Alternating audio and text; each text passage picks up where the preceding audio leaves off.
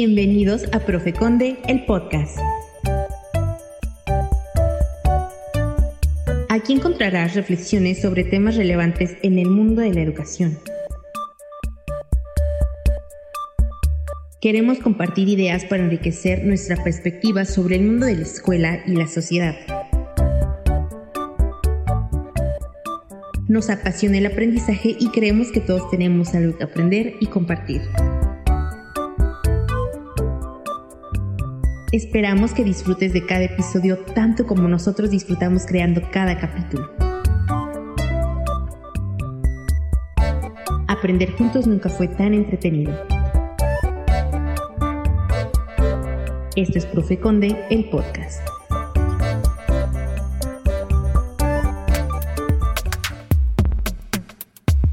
Reflexiones sobre el mundo de la educación. Es hora de abordar el tema de la semana. Para ahondar en el tema tenemos una interesante charla.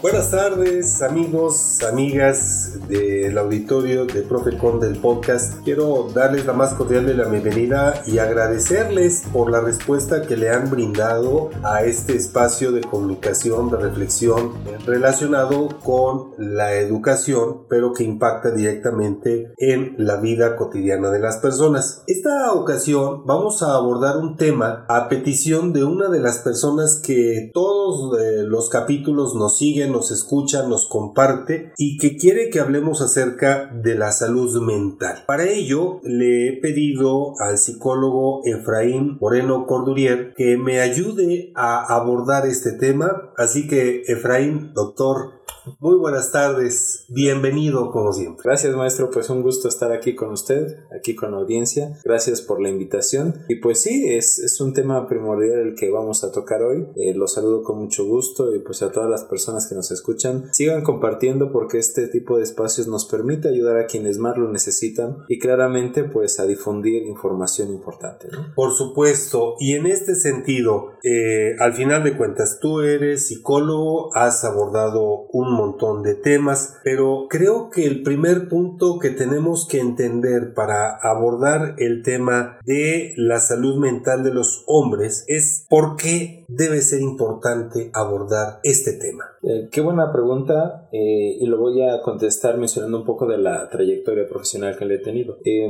ya llevo 10 años aproximadamente de consulta. De hecho, estuve haciendo algunas estadísticas de pacientes que he tenido y curiosamente he atendido, he atendido alrededor de 7000 personas, 7000 pacientes wow. en estos 10 años, los cuales, por ejemplo, en a nivel estadístico, eh, sí hay, tengo mayor incidencia de, de recurso de mujeres, es decir, hay más mujeres pacientes que he tenido. Sin embargo, eso no excluye alrededor de 2.800 pacientes que he tenido hombres.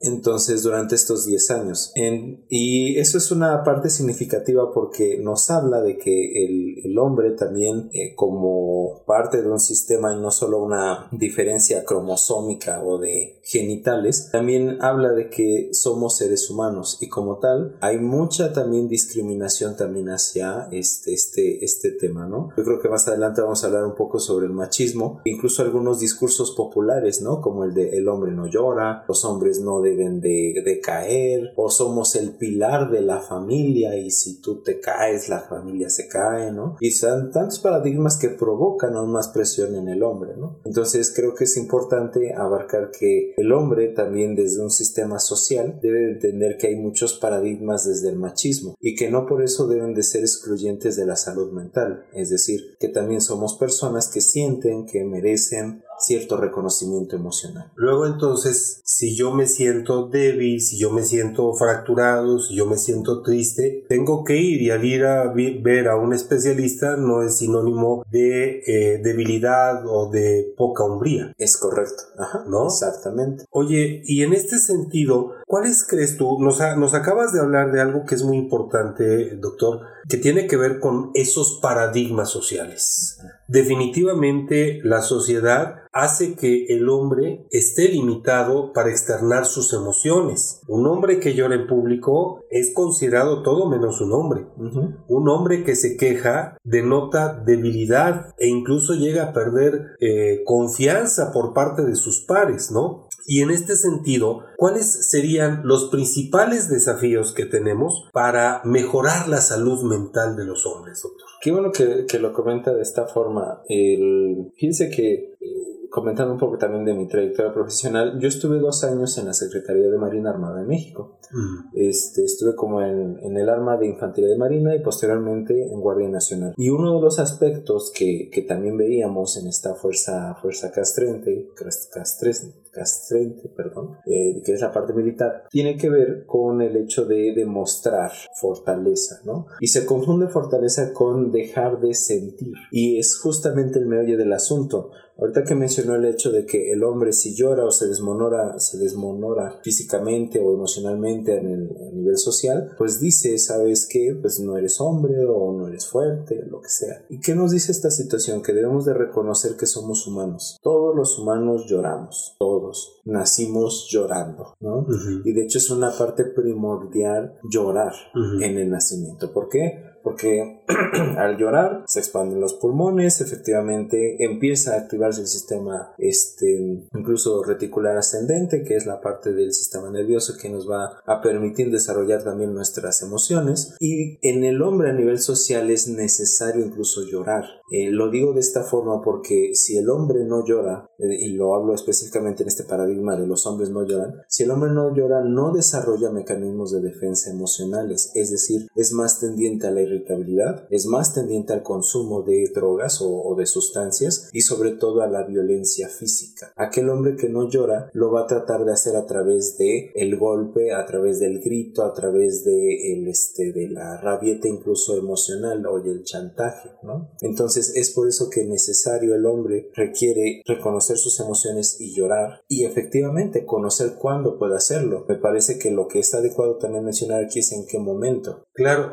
eh, ahorita acabas de mencionar, doctor, algo que a mí se me hace muy interesante. Es en qué momento porque de repente creemos que hay situaciones que deben ser límite y que nos tienen que llevar al llanto y otras que a lo mejor las podemos controlar y lo entrecomillo, pero que al final de cuentas también, sobre todo si son recurrentes, si se dan de manera constante y continua, pues van a debilitar al ser humano, a ese, a ese, a ese ser que lejos de un género es un ser humano que al final de cuentas vive, sufre, siente y padece. Es correcto. Entonces, ahora que mencionabas acerca de estos estereotipos, ¿cómo podemos romper como sociedad con esos estereotipos? Creo que esa es una pregunta bien complicada, porque de hecho el estereotipo social nace efectivamente de el miedo. Eh, uno de los estudios que se hizo a nivel este, psicología social habla de que el ser humano eh, siempre va a tratar de destruir aquello que desconoce. Por eso nos dan miedo los extraterrestres, nos dan miedo los, los fantasmas o la parte, los espiritistas, estos de la brujería, el chamanismo, lo que sea, eh, porque efectivamente el, ser humano tiene tendencia a destruir lo que desconoce por miedo. Entonces, para poder destruir estos paradigmas o, poderlos romper, no es otra cosa más que entender de dónde vienen. Porque desde esta parte, desde dónde nace el paradigma de el hombre no debe de llorar. Si nos vamos a, los orígenes del machismo, vemos que hay un patrón primordial y es que en esos entonces el hombre era quien tenía que subsistir a través del trabajo físico en la economía familiar. Entonces, si él se decaía, se destruía o, no trabajaba, la familia no comía, porque la mayoría de los trabajos anteriormente requerían un trabajo físico más que intelectual. Y había también el acceso a la educación, como lo sabemos, en un inicio también era muy complicado, ¿no? Sigue siendo en algunos aspectos, pero anteriormente, no me dejan mentir, era aún más, por falta de economía, por falta de, de ciertos recursos. Entonces, la forma de destruir un paradigma es conociendo su origen de dónde nace. Y una vez que entendemos de dónde nace, podemos decir es que ahorita ya no aplica. Ejemplo, el, anteriormente utilizaban lo que eran las máquinas de escribir, ¿cierto? Sí. Y se justificaba a mano, ¿no? Sí. O sea, la parte del alineado, ¿no? Sí. Si yo actualmente, 2023, pro- este próximo 2024, tengo mi computadora, que es muy diferente a una máquina de escribir, si yo trato de justificarlo a mano, ¿es viable el texto? Mm, difícilmente. Exacto, ¿no? Sí. Es mejor, pues ya hay una función automática que dice justificado, interlineado, eh, centrado, lo que sea. Sí, sí, sí. Ya no necesito andar haciendo el espacio a mano, ¿cierto? Cierto, sí. Entonces, ¿qué nos dice eso? Que yo ya no puedo seguir utilizando las técnicas, aunque me, me- me hayan enseñado mecanografía, ya no puedo utilizarlas en ciertas cosas del, es- actuales. Entonces, ojo, el interlineado a mano es obsoleto. Sin embargo, no quiere decir que el interlineado no sea este, considerado actualmente, sino Claro. que ya hay una función automática. Sí. Entonces, ojo, ¿qué podemos entender con esto? Que el hombre, entonces, puede llorar, sí, y ¿para qué debe llorar? Esa es la, sería la siguiente pregunta, un ejemplo. ¿Para qué debe llorar? Pues para sentirse más en contacto con sus emociones, para ser más consciente de la sensibilidad humana. Porque el hombre también que no es sensible, humanamente hablando, tiende a que, por ejemplo, los, algunos padres que no son sensibles tienden a ser demasiado castrantes, es decir, demasiado firmes, demasiado rígidos, y lejos de provocar una autoestima en nuestro hijo o hija, provocamos efectivamente que el hijo nazca con inseguridades, con miedos, con temores o con cierta resistencia al padre, ¿no? Vemos que también muchos trastornos a nivel mental se deben de- de- debido a las figuras paternas, mamá y papá, porque fueron demasiado castrantes, es decir, tenemos un hijo rebelde porque el papá o la mamá fueron muy castrantes o todo lo contrario. Entonces, re- regresando a la pregunta para no ondear en otros temas, este paradigma, ¿cómo se podía destruir entendiendo su origen? El origen era efectivamente la supervivencia familiar. Entonces, la intención de que el hombre sea sensible tiene que seguir siendo hacia un ejemplo, solo es un ejemplo, en este, en este caso de la familia, a que el hombre sea parte sostenible de la familia. No, no significa que él la sostenga, sino que él es parte fundamental del vínculo familiar. que a veces malentendemos, de decir, tú eres, tú eres el- la- parte importante de la familia, a lo mejor dentro de una estructura que tiene ciertas funciones, pero lo mismo tiene importancia la mamá, el hijo, la hija, es decir, cada uno de los miembros de una familia, ¿no? Exacto, exactamente. Entonces es como un reloj. Ok, Un reloj cómo funciona a través de engranes. sí, Si un engrane no, no gira, se falla, falla el sistema. sí, claro. ¿no? Entonces, la familia es eso. Somos, digamos, un ejemplo gráfico pudiera ser así. La familia es un engrane. Si papá y mamá se mueven de una forma, los hijos también se mueven. Si el hijo deja de moverse o se mueve hacia el otro lado, cambia toda la estructura familiar. De esa forma es podemos entenderlo, ¿no? Eh, les recuerdo, amigos, que estamos platicando con el doctor Efraín Moreno Cordurier, psicólogo, quien eh, nos está ayudando a abordar el tema de la salud mental en los hombres. Y en este, eh, en este momento, doctor, mm, quisiera preguntarte que nos indiques cuáles son algunas señales de advertencia que nos pueden eh, dar luz a, a- a pensar tenemos un problema de, de- de salud mental en, en un hombre. Ah, eh, excelente pregunta. Yo creo que esa es la, la mejor de, de las cosas que podemos hacer para nosotros y para nuestros hombres en la familia. La primera es el hecho de exponerse a actividades de alto riesgo. Ejemplo, conducir demasiado rápido, el hecho de incluso eh, ponerse en riesgo incluso con bebidas alcohólicas o de sustancias. El otro, otro factor también de mucho riesgo es el hecho de no exteriorizar cómo se siente, es decir, el que permanezca aislado, el que lejos de convivir dentro de la familia o comentar cómo se siente, apareciera más como un retrato, que siempre lo vemos igual, ¿no? Y pasa, y este es uno de los factores que me gustaría mencionar porque apenas fue el Día, el, este, el día Internacional de, de la Lucha contra el Suicidio, que fue el 10 de noviembre, que parte de justamente eso. Uno de los factores es ver el aplanamiento afectivo y empezamos a obviar, obviamos que él está bien, que pues no le pasa nada, pues está tranquilo. Y como no exterioriza, pues decimos, ah, pues no le pasa nada, pero no. Es como un hoy express y empezamos a creer que él va a empezar a detonar hasta que se escuche la válvula. Pero pues la, la, válvula ya está sonando, ¿no? Repito, irritabilidad, conductas de riesgo, manejar demasiado rápido, consumir sustancias, el parecer desapercibido no exteriorizar, el clásico de, ah, aquí estabas o, ah, ni me di cuenta que estabas, porque pues no se nota. Ese es uno de los factores primordiales. Doctor, si nos permites, vamos a hacer una breve pausa, pero te voy a dejar la pregunta para que ya de una vez vayamos calentando el ambiente, tanto eh, para tu respuesta como con nuestro auditorio, y es que nos puedas hacer eh, pues una eh, pintarnos el escenario de cuáles son los factores sociales o culturales que afectan a los hombres, pero que podemos modificar desde nuestro propio entorno. ¿Te parece? Sí. Regresamos, no le cambie, continuamos aquí en Profe Conde, el podcast.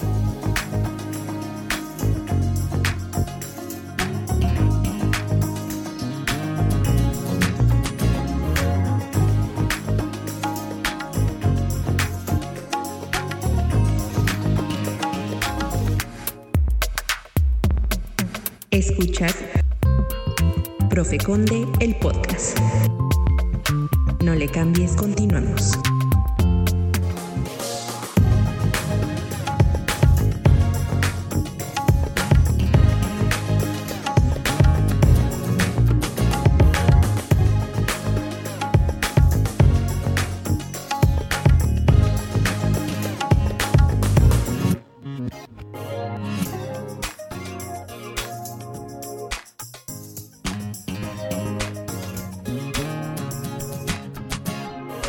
Les recuerdo que estamos platicando con el doctor Efraín Moreno Cordurier, a quien le agradezco infinitamente el que me ayude a abordar y entender el tema de salud mental en los hombres. Y como te decía, doctor, antes de irnos a la pausa, la pregunta es, ayúdanos a entender cuáles son esos factores sociales o culturales que afectan la salud mental, pero que sobre todo pueden estar en terreno de cada uno de nosotros, miembros de la sociedad, de la familia, cercanos a un hombre para poder cambiarlos. Excelente.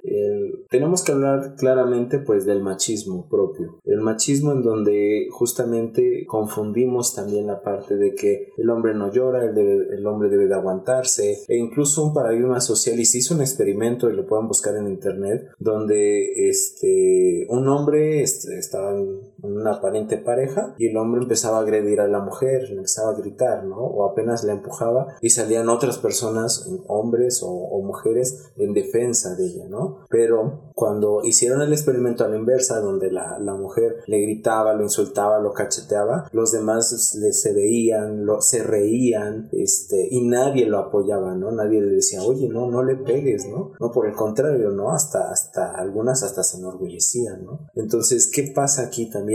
El factor social de entender que somos humanos. O sea, nadie merece violencia ni es justificable, ¿no? O sea, porque muchos decían, ah, pues es que, es que el hombre es más fuerte y por eso le pega a la mujer y pues él tiene mayor dominancia este, muscular y por eso defendemos a la mujer, ¿no? Porque pues también este, hay mujeres también muy fuertes, ¿no? Y que fácil nos pudieran destrozar a, a usted y a mí sin, problema, ¿no? Y al revés, ¿no? Entonces, ¿cuál es una de las formas de, de combatir esto? Entender que eh, primera no, no es ser hombres o mujeres, sino que somos personas. Entonces, como seres humanos, nadie merece violencia y no es justificable. ¿no? El segundo aspecto para poder entender mayor esta parte del machismo es, repito, cuál es el origen, qué es lo que se pretendía. Porque si, si alguien me dice, ah, pues es que yo quiero ser fuerte y por eso no lloro, pues yo le diría, pues lo único que vas a lograr es destrozarte a la larga, ¿no? Porque por eso naciste llorando. Es reconocer qué es realmente lo que tenemos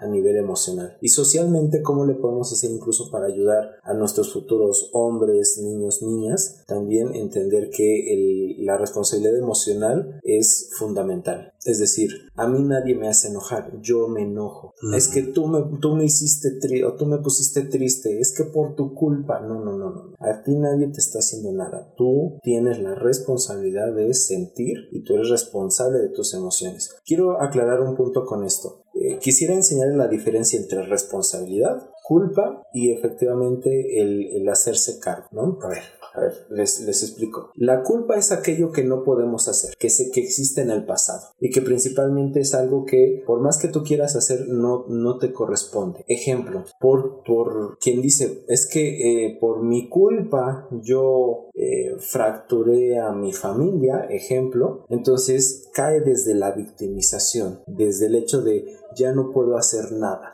y entonces me hundo en un sinfín de conmiseración, de justificación irracional, es decir, por eso bebo, por eso me golpeo, por eso me expongo, porque esta es mi culpa, es algo que yo estoy cargando, ¿no? ¿Qué pasa cuando decimos esta parte, ahora hablamos de la parte de la víctima, la victimización justamente es eso, el querer repetir el hecho sin generar ninguna solución, ¿sale? Entonces ya vimos esta diferencia entre la culpa y la victimización. Pero ¿qué pasa entonces ahora con la responsabilidad?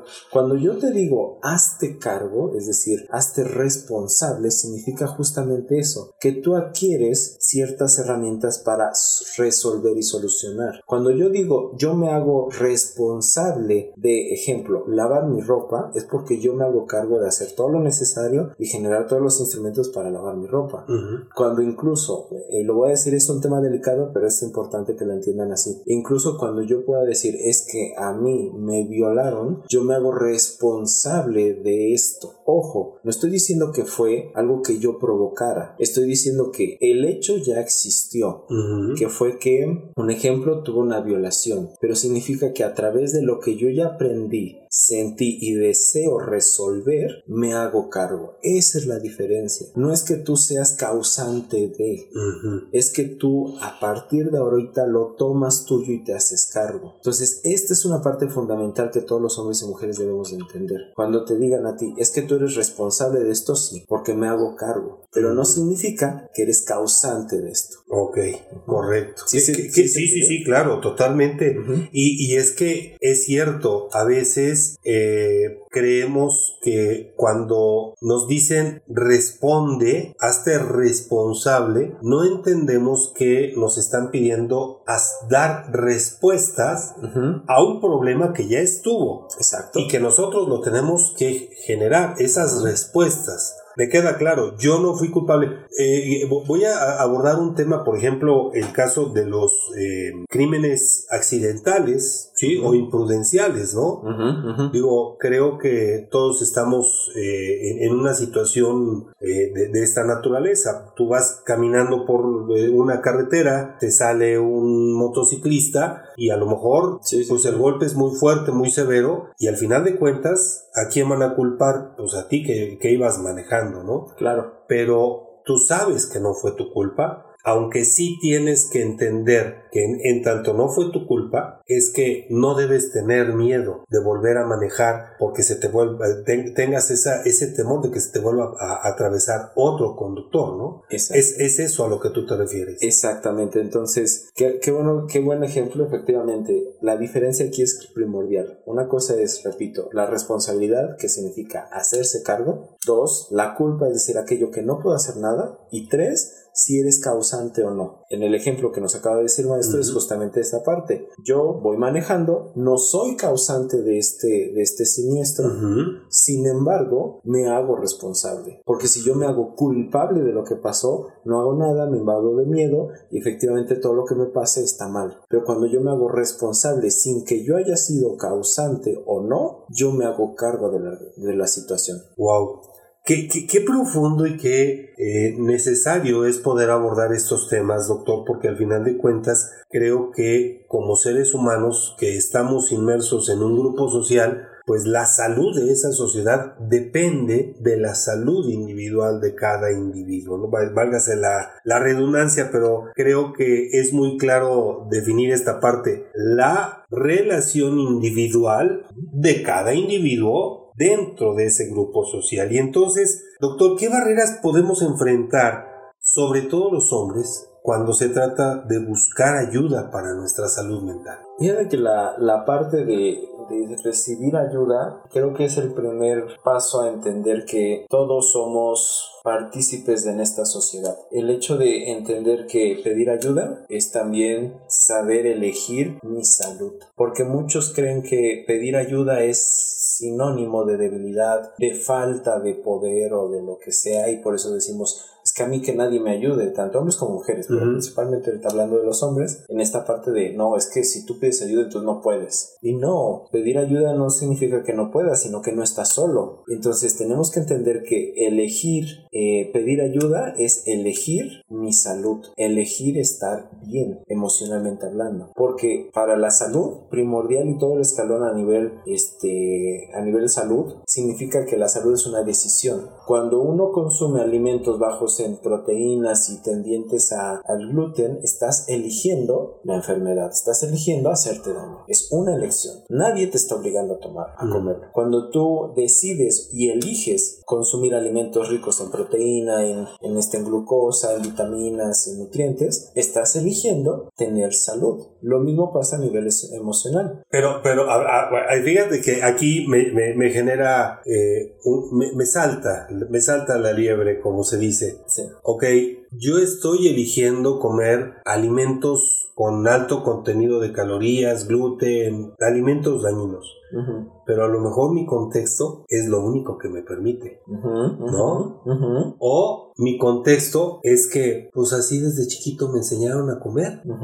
Es correcto. Eh, eh, eh, estamos, entonces, eso también se tiene que considerar. Claramente, sí, se tiene que considerar desde la elección, repito. ¿Qué hay que hacer? Despertar conciencia. Este tipo de programas, este tipo de acciones invitan a despertar conciencia, no obligan, invitan. Escucha y aprende, ¿de acuerdo? Principalmente. Pero después una vez que ya despertaste conciencia, significa, una vez que ya te diste cuenta de lo que está pasando, todo a partir de ahí es una elección. Ya tú elegiste, queriendo no tu contexto, tú ya elegiste qué hacer, porque también nadie es esclavo de su contexto. También tú decides si salirte o no de este contexto. Por eso vemos a ciertos filósofos revolucionarios que justamente al principio fueron bien tachados porque se quisieron salir del contexto, pero hoy en día les agradecemos que hayan querido hacer eso, ¿no? Por ejemplo, algunos avances en medicina o incluso luz eléctrica, pues efectivamente fueron gracias a que personas quisieron rebasar el contexto. Entonces no podemos decir vives en un contexto, vives atado. No, una vez que despiertas conciencia, tú eliges si, si, si traspasar las barreras de tu contexto. Pero por eso repito, primero es despertar conciencia, como este tipo de acciones, información, especialistas que nos encargamos en esto y después es una elección. Ya lo demás es justificarse repites, ah, yo no hago esto porque pues es que no tengo. ¿Cómo no tienes? O sea, no tienes para comer saludable, ejemplo, pero sí tienes para, no sé, irte a alcoholizar, hacer esto con los cuates y, por ejemplo, algunos caen en las drogas, por ejemplo, el crack, ¿no? La cocaína, y pues dices, oye, pues creo que sale más barato una ensalada. sí, sí, sí, sí, tienes razón, sí, sin duda. Ahora, ¿Hay estrategias o recursos que me podrían ayudar a promover entre mis pares salud mental? Sí, sí. ¿Cuáles son? El principal, bueno, yo creo que es la, ayuda profesional, ¿no? Ese es el primer recurso. Porque también ya no podemos cegarnos de que es que yo no tengo, no, mira, ya hay aplicaciones gratuitas, incluso hasta a nivel psicológico, en donde justamente te permiten hacer estos chatbots con inteligencia artificial que ya está en boga, en esta parte de poderte hacer un diálogo, por lo menos para ir cuestionando qué es lo que te está pasando. Ya quien diga actualmente, o por lo menos aquí, sí existe, pero a nivel México, Latinoamérica, la mayoría tenemos acceso a un celular, a una tecnología. Y digo la mayoría, también yo sé que hay muchos que no tienen y también no, no estoy diciendo que por eso es una obligación, pero ya el celular desde hace tiempo se ha vuelto una necesidad. 95% de la población en México tiene celular. Exacto, o sea, ya no hay, ya no hay, ya no hay que, es que yo no tenía, ¿no? Fácil tú conoces a alguien que tiene celular si tú no tienes. Sí. ¿Sale? Punto número uno. Punto número dos, el entender otra herramienta, el vínculo familiar. Las tradiciones, por ejemplo, que acaba de pasar el Día de Muertos y se, y se acerca lo que es la Navidad, el Hanukkah o muchas de otras tradiciones, e incluso más mexicanas, el, el, el tipo, repito, de, de, las ofrendas, también te invitan a entender cuál es tu contexto familiar. Escucha a tu familia. Ese es un recurso primordial, porque también el, el problema que hacemos es que existe algo que se llama eh, desconexión negación social. Es decir, como yo rechazo mi sistema, me niego, es, una, es un tipo de negación del duelo, y entonces yo me rechazo y no, no quiero escuchar nada. No, es que mira, tu abuelito es eso, no, no me importa. Y uno empieza a ser como este nómada, nómada social, pero ¿cuál es el problema? Que como no hay una base fundamental que es la familia, somos tendientes a caer en cualquier cosa. Entonces, otro recurso es la familia. Aunque incluso la familia se vea envuelta en el machismo, también es un tipo de recurso, porque te invita a despertar conciencia, a entender que eso que estoy viendo no es para mí o yo no lo quiero para mí. Pero, repito, es uno de los recursos más complicados porque requiere de ayuda profesional. Si tú no lo ves, pues obviamente no lo, no lo diferencias, ¿no? Claro, si no lo veo no existe. Es correcto. Vamos a, seguir hablando acerca de la salud mental en los hombres con el doctor Efraín Moreno Corrubier. Voy a pedirles solamente unos breves instantes. Vamos a hacer una pausa y continuamos aquí en Profe Conde, el podcast.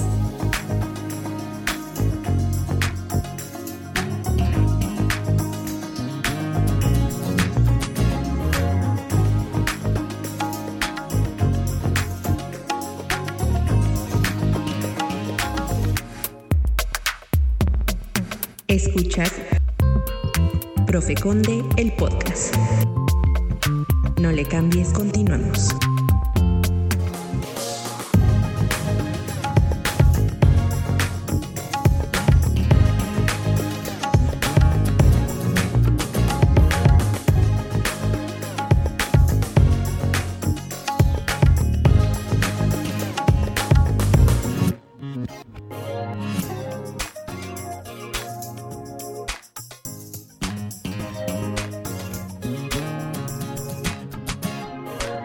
Gracias por su paciencia. Gracias, doctor eh, Efraín Moreno Cordurier, por estar con nosotros, por regalarnos estos minutos que creo que son valiosísimos como sociedad para entender un problema que creo que ha sido olvidado, que ha sido minimizado y que afortunadamente en los últimos años ha ido tomando un poquito más de fuerza, que es la salud mental en los hombres. Y bueno, entre otras cosas, doctor, ¿cómo, cómo podemos reducir la estigmatización en torno a la salud mental masculina? Creo que esa es una parte importante, incluso una necesidad de, de, Secretaría de Salud Pública, porque justamente el reducir el, hecho de que la salud mental y principalmente en hombres está mal vista, tiene que ver con un aspecto social, de entender que las emociones no son signo de debilidad, sino las emociones, repito, son parte de nosotros. Entonces, una forma de, de también de, de atribuir un éxito hacia el hombre con la salud mental es el poder generar vínculos afectivos, el segunda, el crear campañas obviamente de, de conciencia social, perdón, como tengo un poquito de, de moquillo me cuesta. Ah, no, no, no, Este, gracias, una disculpa. Y también la parte de poder incluso hasta generar esta, esta reciprocidad. Ojo, ¿a qué me refiero?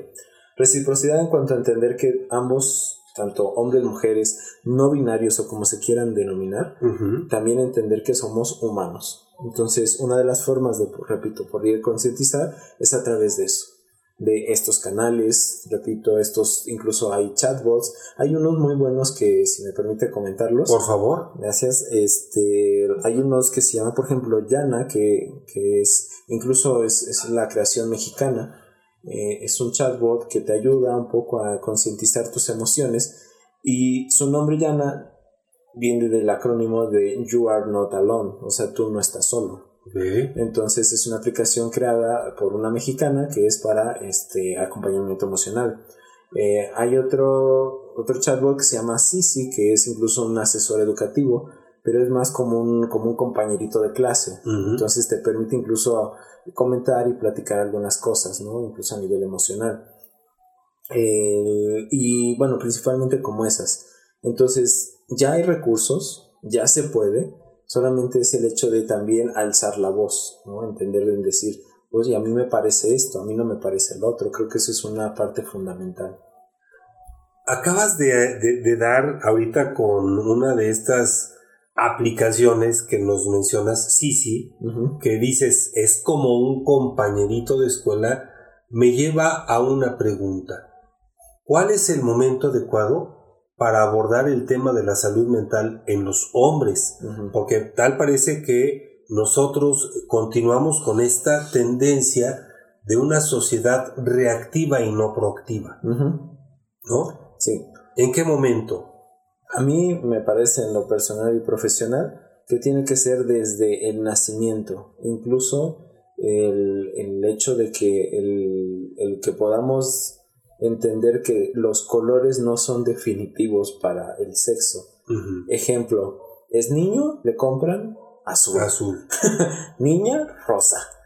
¿No? Este, y algunos que dicen, no, pues un término medio, amarillo. O verde. O verde. Sí. Y, y, este, y entender que los colores no son definitivos. O sea, en esta parte de decir, bueno, tienes un niño, pues vístelo de rosa.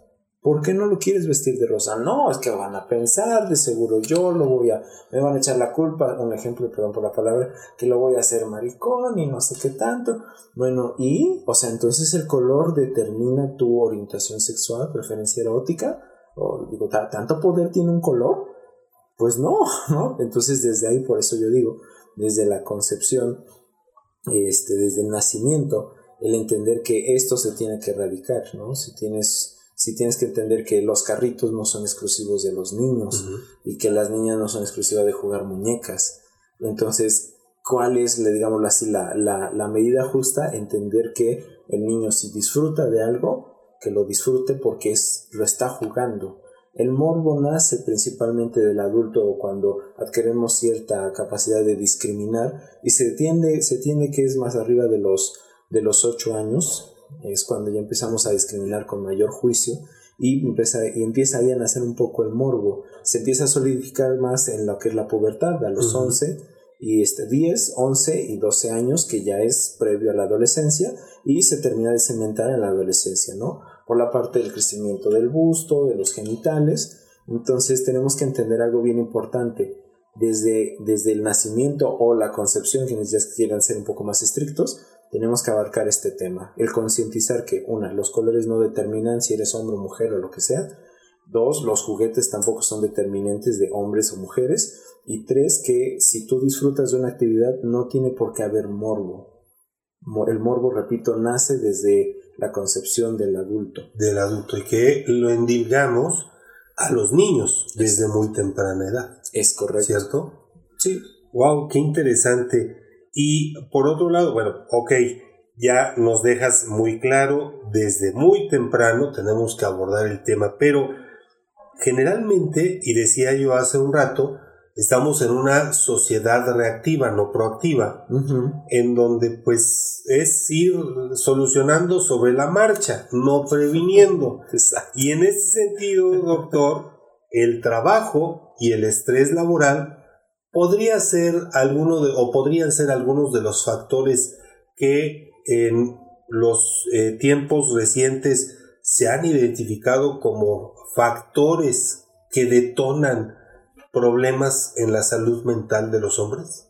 Sí, totalmente, ¿no? El hecho de, del estrés, como ahorita lo comentó, es un aspecto fundamental, porque el estrés es transgénico, significa que altera tu estructura genética. Entonces el estrés es derivado de una hormona que se llama cortisol. Y el cortisol efectivamente es un tipo de transgénico cuando se lleva en un, en un periodo crónico, es decir, con tiempo. El problema también de estos aspectos en, en el estrés, ahorita que lo menciona, es que nubla el juicio, eh, el juicio razonable. Uno de ellos es tendiente al, al prejuicio, es decir, el cerebro, para que me entiendan más rápido, el cerebro le encanta lo fácil, no le gusta lo complicado. Así de sencillo. Por eso nos gusta que con un botón hagamos esto, que con otra cosa, pero estamos contentísimos. Por eso muchas cosas que antes se hacían, por ejemplo, el reparar cosas, ahorita ya es obsoleto. Ya te sale mejor comprar algo nuevo, ¿no? Sí. Pero si nos vamos en nuestra cultura de nuestros padres, veíamos que todo lo reparaban. ¿No? ¿Necesitabas esto? Pues repáralo, agárrale. ¿Y qué decimos ahorita? O nuestros hijos, compra otro. ¿No? Pero le estamos cerrando la posibilidad a que surjan nuevas mentes brillantes. Eh, leía, o veía, no es cierto, veía un documental hace no mucho acerca de Henry Ford. A los 12 años él ya desarmaba, armaba los relojes y se convirtió en el relojero del pueblo donde vivía. Y eso lo motivó pues, a desarrollar una industria como es la Ford Motor Company, ¿no? Exacto, exactamente. Entonces, ¿cuál es la clave ahí? Dotar a nuestros hijos, hijas, repito, desde la prevención, es decir, desde antes de que ocurra, el hecho de dotarlos de qué de herramientas y de posibilidades. Y el niño, efectivamente, ahorita con este ejemplo creo que se me hace maravilloso. Si el hijo, tu hijo, niño o niña, te dice, oye, yo quiero aprender a reparar o hacer o no hacer, pues dale. Pero ¿qué le decimos? No, tú no sabes. No, no lo hagas, lo vas a romper. No, ahí déjalo porque lo vas a estropear. No, dótalo de herramientas y de, a ver, a ver, hazlo. A ver, prueba. A ver, yo te superviso. Ese es mi trabajo como adulto, supervisar, orientar, no solo restringir. ¿Y qué vamos a lograr? Efectivamente, mentes saludables. ¿no? Que están, como lo acabamos de decir, desde la parte de la proactividad y no de la prohibición. Doctor, sé que tienes el tiempo limitado. Última pregunta para cerrar ya este capítulo de Profecon del podcast. Con todo gusto. ¿Qué consejos les das a todos los hombres principalmente que nos escuchan en esta ocasión y que están teniendo problemas de salud mental? Bien, la primera recomendación clara, y, siempre lo voy a decir como primer punto, acérquense a ayuda profesional, siempre. Ahora, una vez hecho esto, o si no tienes los medios adecuados para, para asistir, te pediría que hagas consciente que tus emociones son necesarias en tu vida. ¿Y cuáles emociones hay? No solo hay el enojo, no solo hay la alegría. También está la tristeza, está el asco, está el miedo y está el sobresalto, la sorpresa. Entonces entender que lo que te pasa, lo que sientes es natural y debe ser ejecutado. Es decir, debe ser llevado a cabo. Si estás triste, ¿qué quieres hacer con tu tristeza? Si estás enojado, ¿qué quieres hacer con tu enojo? Si estás sorprendido, con asco, con miedo, ¿qué quieres hacer con todo eso? porque vamos por la vida sintiendo y reaccionando, somos una, sociedad reactiva en lugar de ser proactiva. ¿Por qué? Porque no concientizamos que nuestras emociones tienen un fin y que decidimos nosotros hacer algo al respecto. Entonces, hombre que me estás escuchando ahorita, tú lleva a la acción, te invito a accionar, no solo a quedarte pasivo o a restringir tu emoción. Es muy clásico que el niño cuando se cae o se golpea, lo alzan y lo apapachan y le dicen, ya, ya, ya, no pasó nada. No, enséñale a tu hijo que sí está pasando algo. ¿Qué pasó? Te pegaste. ¿Y cómo se siente? Pues se siente presión, se siente dolor, se siente cosquillas, se siente calor. Ok, ¿qué quieres hacer al respecto? Pues quiero quitármelo, quiero sanar.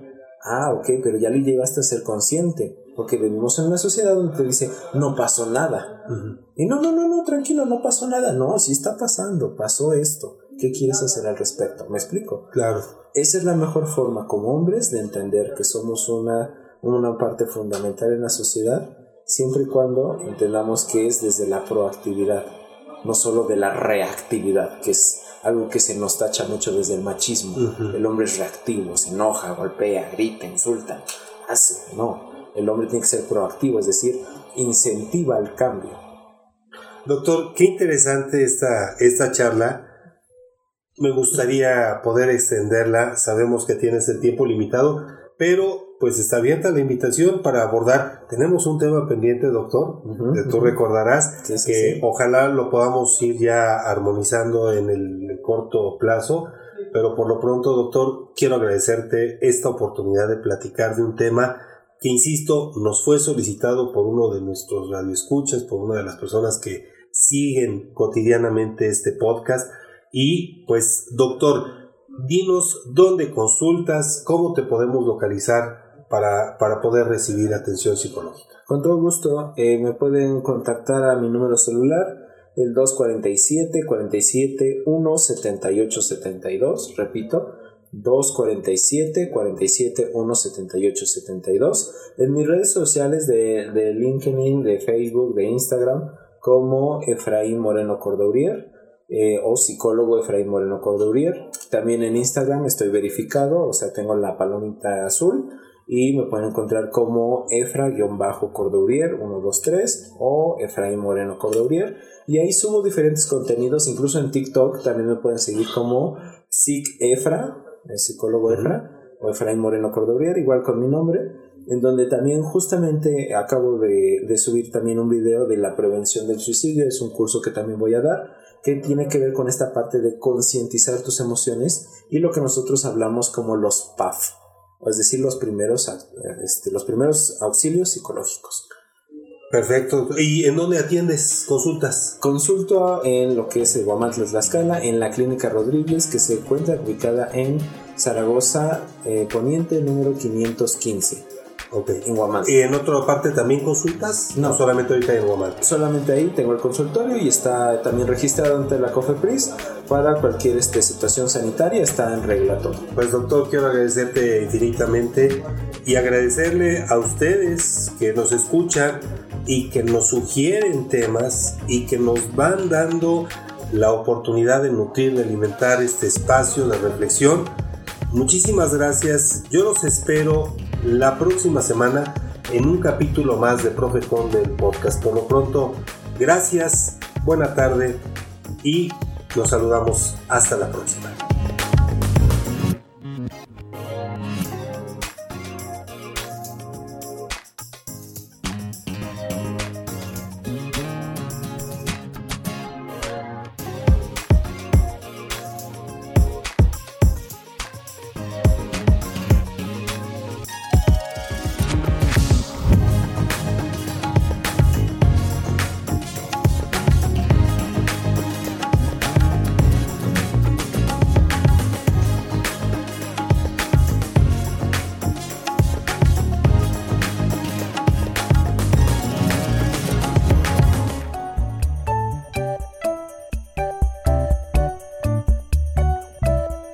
Esto fue Profeconde el podcast.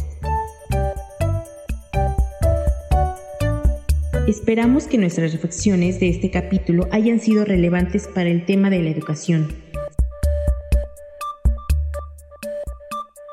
Si quieres ampliar de la perspectiva sobre el mundo de la escuela y la sociedad, te invitamos a que nos acompañes en la próxima emisión.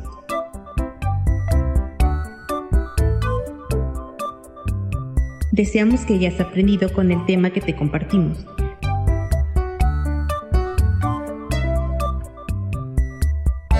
Aprender juntos nunca fue tan entretenido. Esto fue Profeconde el podcast.